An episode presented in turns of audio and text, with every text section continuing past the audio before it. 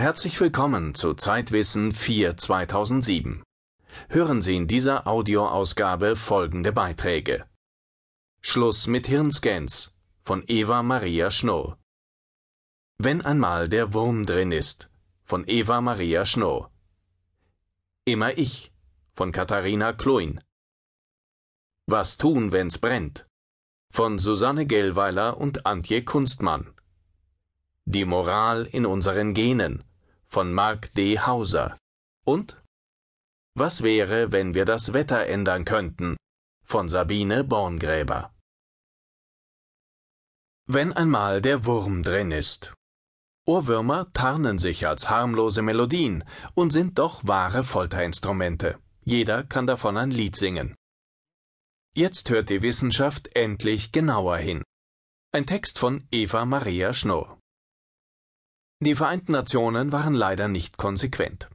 Zwar brandmarkten sie 1997 Dauermusik als Foltermethode, aber sie vergaßen dabei Ohrwürmer zu erwähnen. Lieder wie Modern Talkings Cherry Cherry Lady oder Waterloo von ABBA fressen sich ins Hirn.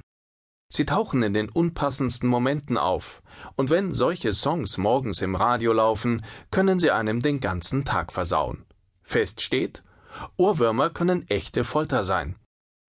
Wäre ich nicht Songschreiber geworden, hätte ich einen Arzt aufgesucht, sagt der Musiker Neil Diamond über die fiesen Quälgeister in seinem Kopf.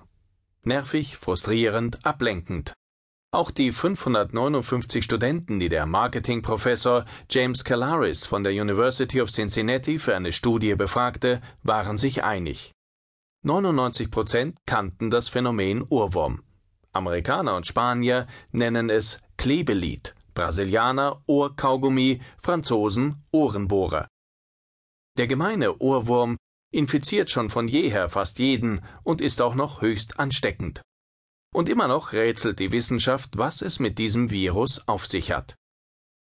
Das Phänomen ist methodisch sehr schwer zu erforschen, deshalb gibt es kaum Untersuchungen, sagt Eckhard Altenmüller, Neurophysiologe und Direktor des Instituts für Musikphysiologie und Musikermedizin an der Hochschule für Musik und Theater in Hannover. Denn auf Kommando stellt sich ein Ohrwurm ungefähr so gut ein wie ein Schluckauf. Den Ohrwurm hat deshalb bisher noch kein Wissenschaftler bei der Arbeit beobachtet, weder im Magnetresonanztomographen noch im EEG. Immerhin konnte ein Phantombild skizziert werden.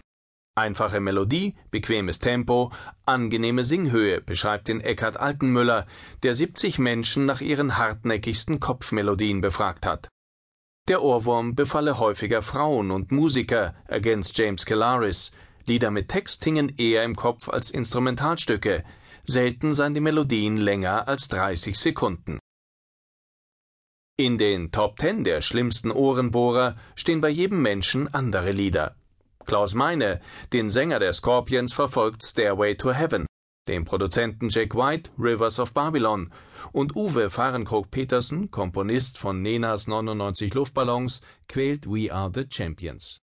Ohrwürmer schlagen meist aus dem Hinterhalt zu, sagt Altenmüller